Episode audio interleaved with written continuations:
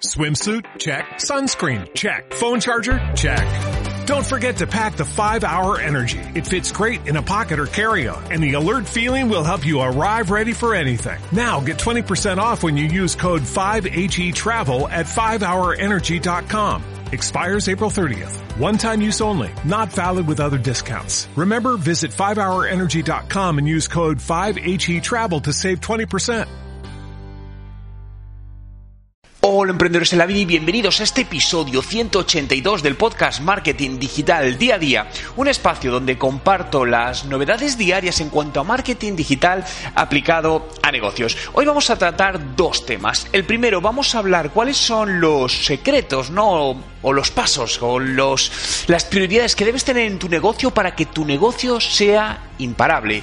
Y a continuación hablaremos también muy alineado de los pasos o lo que debes tener en cuenta para crear una estrategia impecable de atención y experiencia al cliente.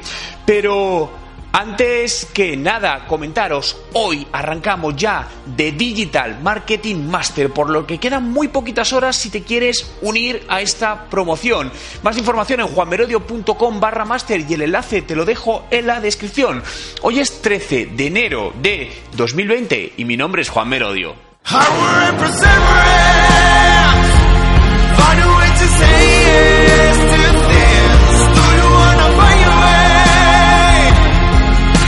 Recuerda, no hay nada que no puedas hacer en tu vida. Y comenzamos hablando de los secretos que hacen a un negocio imparable. Muchas veces nos preguntamos, oye, ¿por qué este negocio, por qué Amazon ha llegado donde ha llegado? ¿Por qué otros negocios, incluso negocios más pequeños, están teniendo tanto éxito? No hay ningún truco, ¿no? Ni es saber más que nadie, es básicamente activar ciertos puntos que son eh, los que al final hacen que los humanos, las personas, los consumidores nos sentamos cómodos con una marca. A día de hoy, con el auge de las redes sociales, eh, cualquier persona abre una cuenta en Instagram y ya tiene una marca. ¿Venderá o no venderá? Eso es otra cosa. Pero ya tiene una marca visible para todo el mundo. Pero a día de hoy es más fácil crear una marca, pero hay más ruido fuera que nunca, que nunca, que nunca en la vida. Ahora mismo hay muchísimo ruido. Y eso, al final, como consumidores, nos confunde. Lo que hace es que sea más complicado no solo llegar a un consumidor, sino retenerlo, mantenerlo y hacerle que esté con nosotros a lo largo del tiempo. Por lo tanto, que al final nuestro negocio sea sostenible. Por ello te voy a comentar ocho puntos, ocho claves que te diría coge papel y boli, abre tus notas en el móvil, en el ordenador y apunta estos ocho puntos, porque te puedo asegurar que si te centras en ellos, tu negocio va a ir bien sí o sí. Seguro, hazme caso. Por lo tanto, fijaos, el primero es crear eh, contenido de valor único. Eh, habrás oído mil veces, no, hay que crear contenido, el marketing de contenidos, crea contenido de valor. Sí, pero cuando hablo contenido de valor real. Y esto significa invertir en creación de contenido. Muchas veces empresas que dicen, no, es que creamos contenido de valor, pero luego analizas ese contenido y realmente no es contenido de valor. Crean contenido, pero es contenido prácticamente porque hay que hacer contenido y publicarlo. Crear contenido de valor lleva tiempo, lleva esfuerzo, lleva muchas horas, lleva recursos, pero eso es el real contenido que te va a valer. Ese contenido que te va a permitir alinear tu marca con el usuario que tiene una necesidad de información en determinado momento o de consulta. Y ese contenido te ayudará, por un lado, a que quienes ya te conozcan eh, o te conocen estén más alineados y te tengan más presente. Al final, branding. Y quienes no te conozcan, te descubran. Seguro que te ha pasado en numerosas ocasiones que estás buscando información sobre algo y estás buscando en Google, en distintos canales y has dado con una marca, con una persona, con una empresa, lo que sea, y te ha solucionado ese problema y te ha dado esa información. Y además la has seguido investigando y te ha sido útil. Y a partir de ese momento le has seguido en su blog, en una red social, porque lo que publicaba te parecía útil. Eso es lo que tienes que conseguir que suceda con tu marca. Por lo tanto, crea una estrategia de contenido de valor real para la audiencia a la que te quieres eh, dirigir. Segundo, cuenta una historia.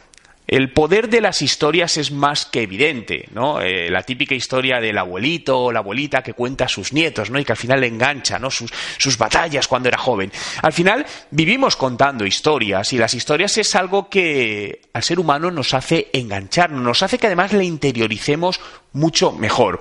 Por lo que es muy importante que alinees tu marca con algún tipo de historia. A lo mejor no el 100% de los contenidos, pero puede haber ciertos contenidos. O que veas cómo convertir lo que haces en una historia.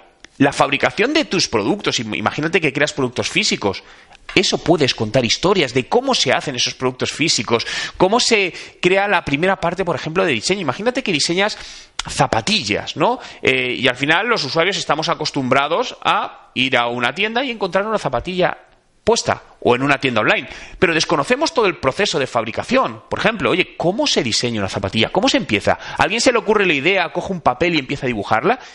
Con eso puedes contar historia y es una manera de acercar tu marca a ese usuario final. Y esto es extrapolable a cualquier tipo de empresa, sector, etcétera, etcétera. Tercero, tus clientes primero, por encima de todo. Y lo único que pondría al lado de tus clientes son las personas que trabajan contigo, tus empleados, colaboradores, proveedores. Es clave. Al final, si no tienes clientes, no tienes negocio. Por muy buen producto que tengas, todo lo que quieras, pero no tienes negocio.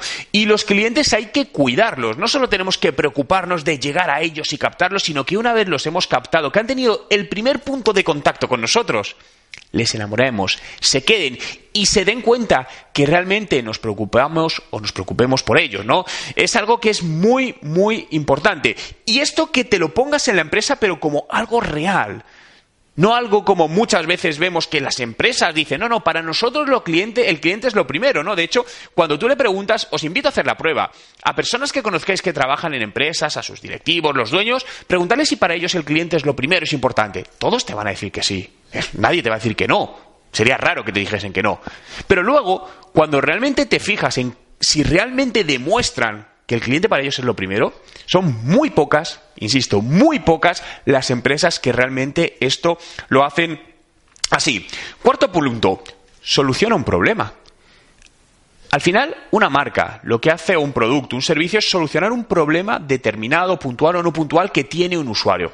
Un problema de comunicación, un problema de lectura, un problema de vestirme, lo que sea. Por lo tanto, detecta ¿Qué problema solucionas? Puede que estés solucionando un problema que ya existe o que estés solucionando un problema que todavía no existe y muchas personas a lo mejor no saben que tienen ese problema, pero lo tienen. Esto pasa mucho sobre todo en lo que se llaman nuevas categorías. Es decir, usuarios que tienen un problema pero desconocen que tienen ese problema. Entonces hay que ponérselo delante para que se den cuenta de, ah, es verdad, esto me pasa a mí y joder, si lo hiciese de esta manera o con este producto, solucionaría esto. Por lo tanto, ¿qué tipo de problemas solventas o solucionas? Cinco, invierte en tu negocio. Es lo más importante. Es decir, y de hecho, sobre todo al principio, te diría que reinvirtieses lo máximo que te sea posible en hacerlo crecer. Es muy importante. Al final va a ser la gasolina que haga que ese negocio crezca. Por lo que cuando empieces a ganar dinero, eh, dices, oye, he ganado un poquito, no te lo guardes, bajas tus costes al mínimo. Lo más necesario, lo más justo posible que te sea posible, obviamente, ¿no? Lo mínimo. Pero el resto, reinviértelo, reinviértelo. Y esa reinversión te hará que algunas acciones que hagas, pues no te funcionen y te das cuenta de, joder, pues este dinero lo he perdido. Bien, es parte del juego. Pero otras te harán seguir creciendo. Y al final, el resultado final de todo eso es que vas a crecer. Y vas a crecer gracias a que has ido haciendo pruebas. Unas te han funcionado y otras no te han funcionado. Sexto, Cumple lo que prometes. Esto es muy, muy importante, sobre todo desde el punto de vista de confianza. Al final lo que tenemos que vender a nuestros clientes es confianza. Por lo que si les prometes algo, cúmplelo.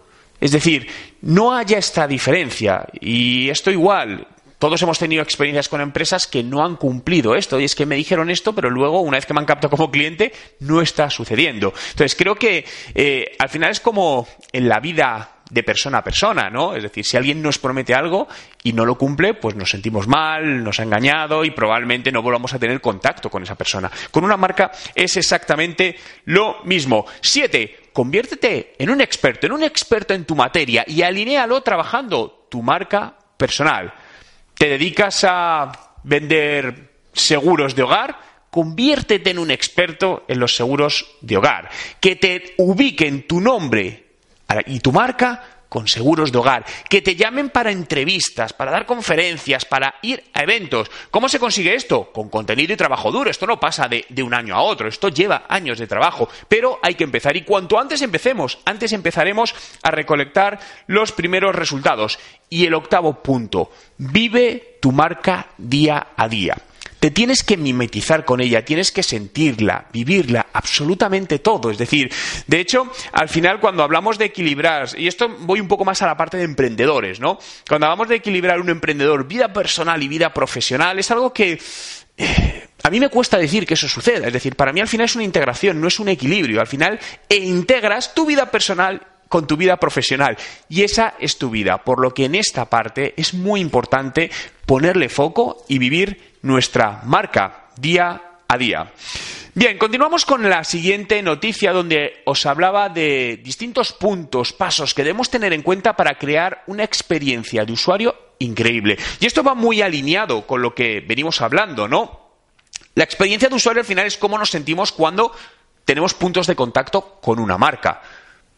Básicamente, es decir, oye, nos han hecho sentir bien, estamos cómodos con ellos, han cumplido lo que prometían, por lo que en esta parte que tengas, no, es que yo tengo un muy buen producto que casi nadie tiene, un precio exclusivo y tal y cual, eso no es suficiente. Es decir, incluso puedes estar generando ventas y decir, no, es que estoy vendiendo. Sí, sí, sí, ¿por cuánto tiempo? El objetivo de un negocio no solo es que sea rentable, sino que sea sostenible en la mayoría de los casos. Puede haber negocios que sean efímeros y estén para nacer y desaparecer muy rápidamente, pero en principio debes hacerlo sostenible y para ello es muy importante buscar la recurrencia de los usuarios y el boca a boca, es decir, que te prescriban a otros usuarios. Por lo que para esto lo primero es imprescindible es que tengas un claro entendimiento de tu cliente, entiendas perfectamente a tu cliente, por qué te ha comprado, el que no te ha comprado, ¿por qué no te ha comprado? Para descubrir qué son las razones que han hecho que compre a la competencia o que no compre ni siquiera el producto y ver la manera de hacer menos eso negativo o reforzar con ese punto de dolor que ha hecho que no te compre para que te compre. Por lo tanto, analizar constantemente a los usuarios, tanto clientes como no clientes, te va a ir dando las pistas para saber cómo debes ir reorganizando y readaptando tu negocio, tus productos, tus servicios para que lleguen y eh, mejorar esos ratios de conversión, ¿no? Dibuja el famoso ciclo de vida del cliente, llamado en inglés el Customer Journey. Es decir, todos los puntos de contacto que un usuario tiene con tu marca o con tu producto desde el primer momento hasta que cierra una compra. Pueden ser tres puntos de contacto o 82, dependiendo. Pueden ser puntos de contacto online o offline y puede estar saltando constantemente. Eso es un mapa que debes dibujar tú mismo. Y por último, Hace el servicio al usuario y la atención al cliente una prioridad en tu negocio. Y fijaos que he dicho dos cosas, servicio al usuario y atención al cliente, porque son distintas. Es decir, servicio al usuario es preocúpate de, esos, de esas personas que todavía no son tus clientes, pero pueden serlos. Y atención al cliente, preocúpate de los que ya se han convertido en tus clientes, de que sigan siendo tus clientes y estén a gusto. Si, nos, si focalizamos y trabajamos estas dos estrategias, evitaremos que haya lagunas en una de ellas y rompamos toda la buena experiencia de usuario que un cliente puede tener con nuestra marca desde el principio. Muchas gracias por estar aquí, por este podcast, un día más, Marketing Digital, día a día. Síguelo en Spotify, busca Juan Merodio y dale a seguir. Encontrarás, accederás a más de 1200 podcasts ya publicados y te avisaré diariamente de los podcasts con información que te ayudará a mejorar profesionalmente, a hacer crecer tu negocio. Muchas gracias por estar ahí. Desearos un gran día y nos vemos mañana.